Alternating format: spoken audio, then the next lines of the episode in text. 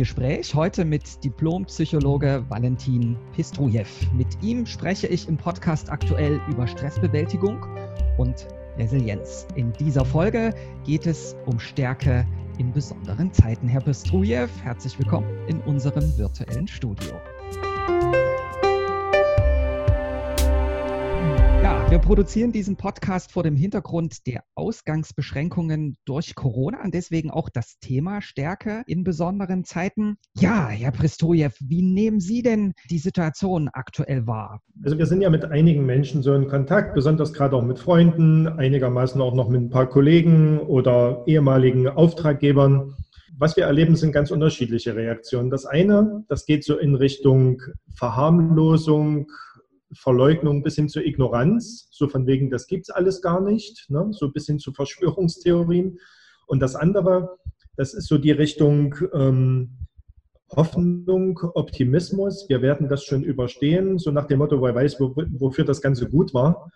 Und hinter alledem, glaube ich, was ich so raushöre, ist dieses Thema Angst und Unsicherheit. Also wie gehen wir überhaupt mit so einer Situation um? Weil das ja ein Erlebnis ist, das haben wir so in dieser Intensität ja noch nie erlebt. Ne? Und egal mit welcher Altersgruppe man so spricht, es irritiert, um es mal vorsichtig zu sagen, Leute und es verunsichert einfach zutiefst. Und wir haben einfach mit einer Angst umzugehen.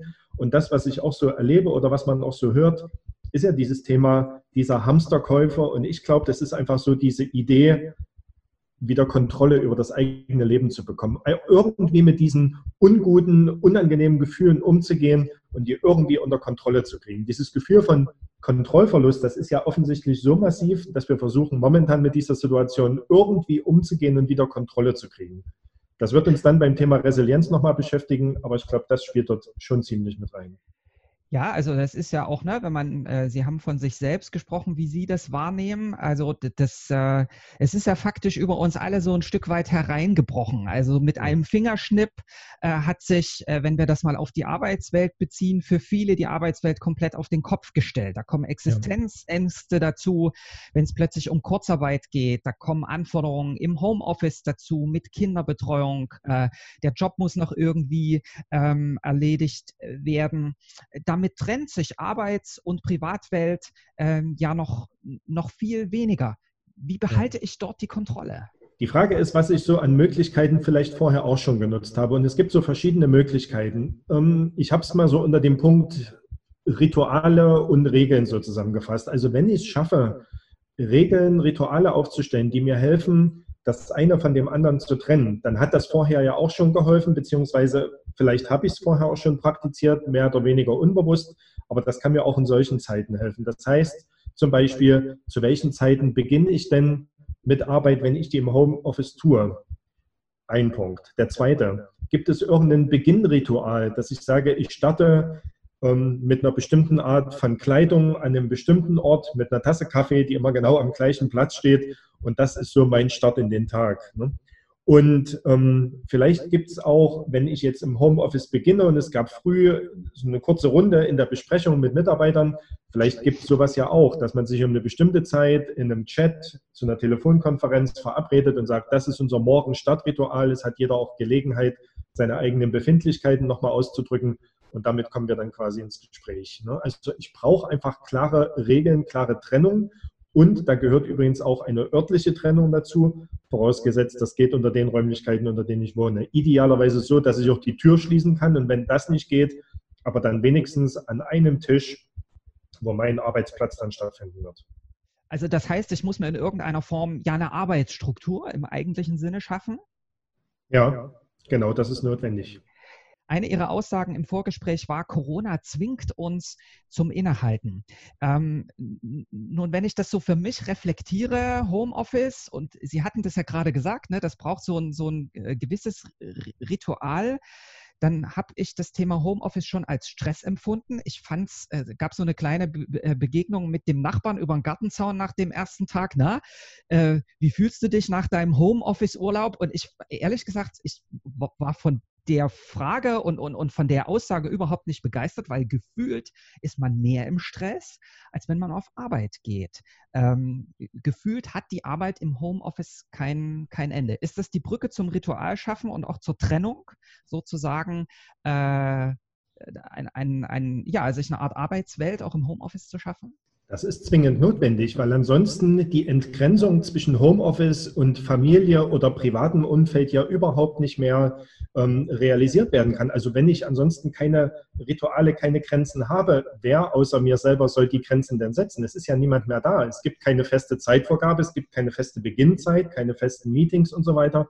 Das heißt, es kann ja nur in meiner Verantwortung liegen, dort bestimmte Rituale zu schaffen, um dort eine Grenze zu ziehen. Und ich glaube, es hat einfach auch viel damit zu tun, vielleicht auch für die, die vorher auch schon im Homeoffice tätig waren, wie anspruchsvoll bin ich denn mit mir selber, dass ich es auch akzeptieren kann, dass eine bestimmte Aufgabe an meinem einen Tag, den ich im Homeoffice habe, auch nicht fertig wird, sondern erst am nächsten Tag. Ne? Also es hat auch viel mit dem eigenen Anspruchsniveau zu tun und dann auch auszuhalten, was ja im regulären Arbeitsalltag ja auch schon stattfand, zu sagen, wenn die Arbeit nicht geschafft ist, dann ist das eben so.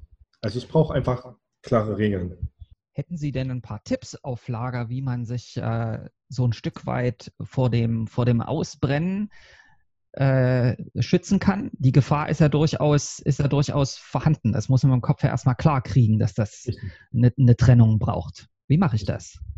Die Verlockung ist ja noch größer, so wie Sie es schon gesagt haben. Die Verlockung ist ja jetzt in diesen Zeiten noch größer. Und die, wenn ich wirklich Tipps geben sollte, die sollten in zwei Richtungen gehen. Das eine ist, wie schaffe ich es, diese Grenze zu setzen? Das heißt, der Tipp, der klingt zwar total lapidar und total einfach, heißt Nein sagen lernen.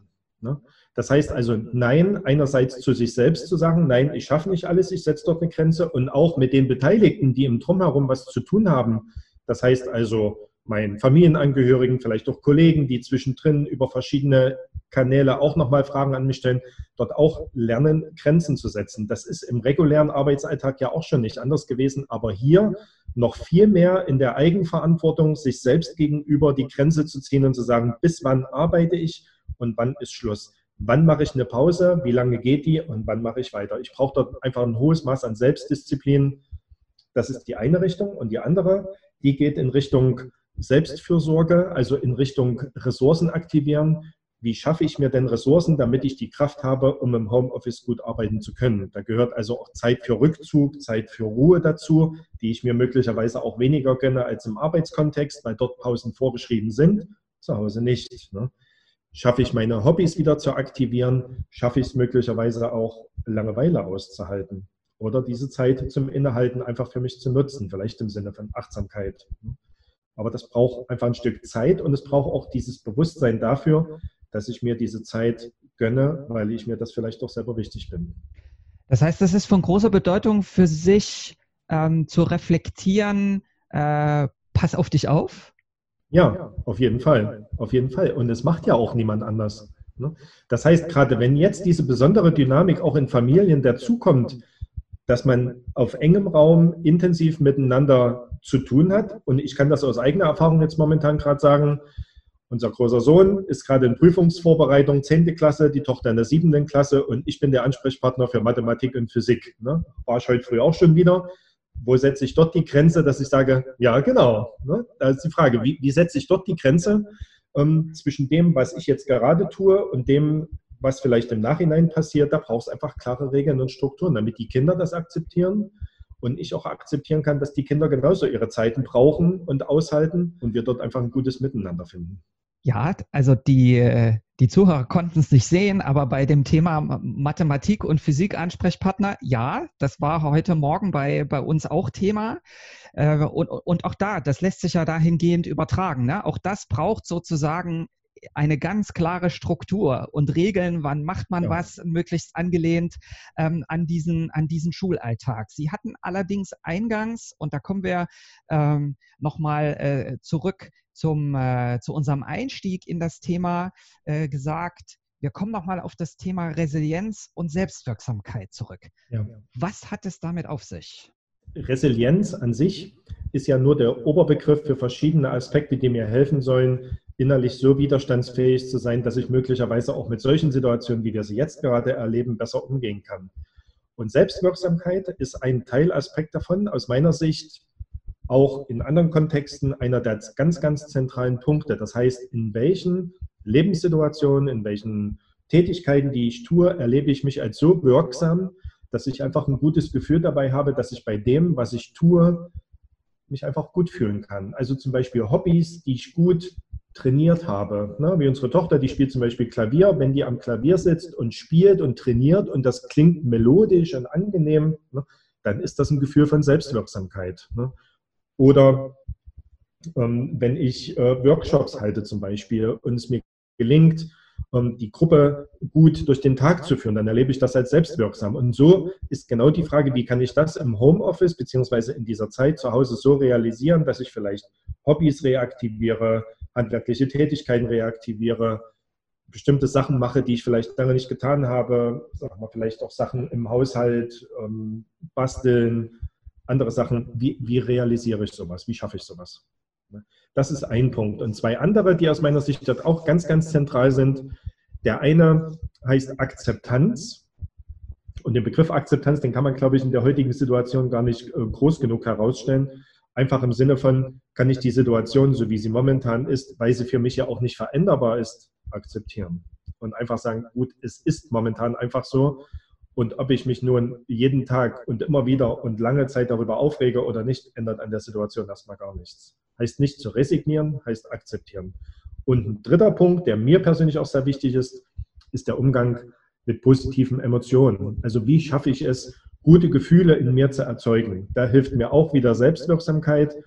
Da hilft mir aber auch auf eine lustige Art und Weise auch mit Familienangehörigen umzugehen, für eine gute Stimmung zu sorgen, miteinander was zu spielen, Comics zu schauen, witzige Filme zu schauen, um einfach in einer guten Stimmung zu bleiben. Das klingt so ein bisschen danach, dass man äh, die Zeit auch durchaus nutzen kann, sich selber nochmal neu kennenzulernen. Ja, auf jeden Fall. Das wird schon alleine deswegen notwendig sein, weil wir es einfach äh, verlernt haben, mit dieser Zeit des Innehaltens überhaupt umzugehen. Ne? Mein Eindruck ist so, in diesen vielen Workshops, die wir so durchführen, dass es immer wieder darum geht, wie kann ich meine Zeit noch weiter optimieren oder noch weiter auf die Spitze getrieben, wie kann ich mich selbst noch weiter optimieren. Und jetzt sind wir quasi tatsächlich zum Innehalten gezwungen und sind möglicherweise alleine mit der Situation schon überfordert, einfach mal Langeweile aushalten zu müssen. Ne, ich hatte jetzt einen Artikel mal gelesen, der heißt als Überschrift Ode an die Öde. Fand ich total beeindruckend. Weil das genau das auf den Punkt bringt, wie schaffen wir das mit dieser Langeweile möglicherweise umzugehen? Und ich habe heute ein schönes Zitat noch gefunden. Unsere Zeit ist so aufregend, dass man die Menschen eigentlich nur noch mit Langeweile schockieren kann. Das bringt es ziemlich knackig auf den Punkt.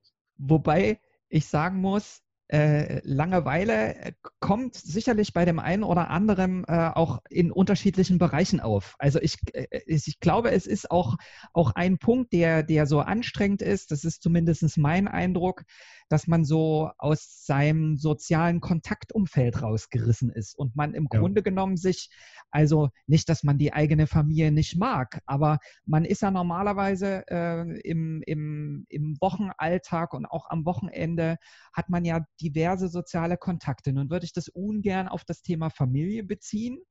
Ähm, sondern würde gerne so ein bisschen in dem Arbeitsbereich bleiben. Familie wird nochmal ein Thema in einem zweiten Podcast sein. Aber wie gelingt es mir, ähm, gerade über die ja doch oft durchgeführten Videokonferenzen ist ja fast die einzige Chance zu sein, Kolleginnen und Kollegen Kontakt zu halten. Ja. Ähm, wie, wie, gelingt mir die Kommunikation? Brauche ich dafür Regeln? Also welches, welches Framework braucht das, damit mhm. das gut, gut läuft einfach? Ich gebe eine Antwort, die habe ich vorher schon mal gegeben. Ich brauche wieder klare Regeln und Strukturen. Das heißt, ich brauche zum einen klare Vereinbarungen, wann und zu welchen Themen kommunizieren wir. Und dann gilt es, gerade wenn wir auf dieser digitalen Ebene miteinander kommunizieren und über Distanz kommunizieren, nochmal klare Vereinbarungen, in welcher, mit welcher Ethik quasi wollen wir miteinander kommunizieren, auf welche Art und Weise kommunizieren wir. Und gerade wenn zum Beispiel auch strittige Dinge dann diskutiert werden, die ich nicht von Angesicht zu Angesicht diskutieren kann, weil mir einfach die räumliche Nähe fehlt und auch dieses ähm, Mimik und Gestik ähm, des anderen fehlt und ich dort einfach nicht mitschwingen kann, wie das so auf Neudeutsch heißt, ne? wie schaffe ich das zu realisieren. Das heißt, ich brauche klare Regeln, wie ich auch auf eine schriftliche Art und Weise kommunizieren kann, zum einen. Und zum anderen, ich müsste auch miteinander vereinbaren können, mit welchen digitalen Kanälen kann ich welche Themen bedienen. Also das heißt, gibt es zum Beispiel für den Arbeitskontext, der unter Kollegen stattfindet, ein klassisches Tool, mit dem wir arbeiten. Wenn es aber zum Beispiel auch darum geht, sich in Pausen mal auszutauschen oder auch mal ein witziges Bild zu schicken und so weiter, welches Tool brauchst du darüber? Arbeiten wir da lieber mit WhatsApp und Emojis? Aber wenn wir dienstliche Sachen haben, dann gibt es einfach einen ganz anderen Rahmen dafür. Und es braucht, wie gesagt, eine neue Streitkultur. Und ich glaube, es braucht am Anfang, bevor wir dann uns anfangen, wieder in die fachlichen Themen zu stürzen, einfach Zeit, um sowas auf den Bildschirm zu holen und miteinander zu vereinbaren, wie kommunizieren wir auf verschiedene Art und Weise miteinander, weil auch unterschiedliche Personen auch eine unterschiedliche Bindung an unterschiedliche digitale Medien haben. Das dürfen wir auch nicht vergessen. Bestimmte Altersgruppen haben einfach nicht so eine hohe Affinität zu diesem ganzen digitalen Thema. Und im schlimmsten Falle überfordern wir die damit, weil die es einfach nicht gewohnt sind, auf diese Art und Weise vielleicht auch zu streiten. Das heißt, wir müssen uns auch gegenseitig alle so ein bisschen die Zeit geben, uns einzugrooven in dieser, ja. äh, in dieser Situation. Jetzt wagen wir mal noch ganz kurz einen Blick in die Glaskugel.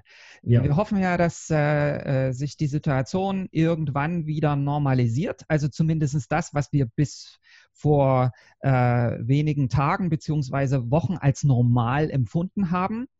Ähm, was glauben Sie, welche Auswirkungen wird das auf Mensch und Gesellschaft haben? Also ich werde zumindest mal drei Punkte benennen, die mir wichtig sind. Wir sind, wenn wir in Unternehmen unterwegs sind, ähm, ja immer wieder auch dabei, diagnostisch zu schauen, was brauchen Unternehmen, um sich weiterzuentwickeln, wo stehen die denn momentan.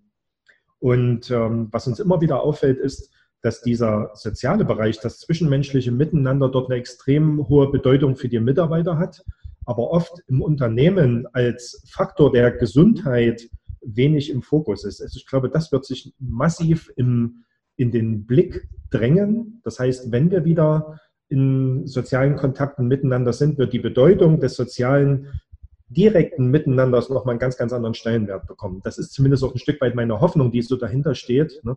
Zu sagen, wir sind Menschen, wir brauchen dieses Gefühl von Zugehörigkeit, von Zusammengehörigkeit. Ne?